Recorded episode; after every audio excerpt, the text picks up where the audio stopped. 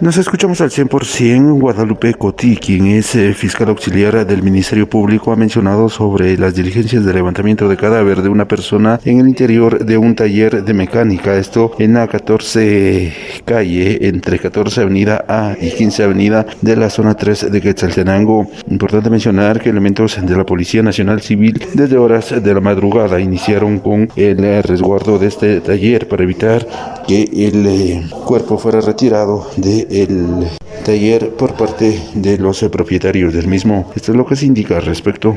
Sí, es una persona de 62 años de sexo masculino, quien se identifica como José López y López y quien eh, pues eh, presume que la posible causa de muerte es una intoxicación alcohólica.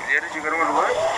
Pues eh, sí, unos familiares vinieron a identificarlo. ¿Sabe desde cuándo estaba el cuerpo? Eh, no tenemos determinación de eso, caballero. No, será trasladado en este momento por los agentes de la Policía Nacional Civil a instalaciones de INACIF, caballero. ¿Puedo indicar por parte de las personas allegadas al fallecido si se encontraba ingiriendo licor? Pues ellos eh, dicen que constantemente él ingería alcohol, entonces por eso se presume esa como causa de muerte.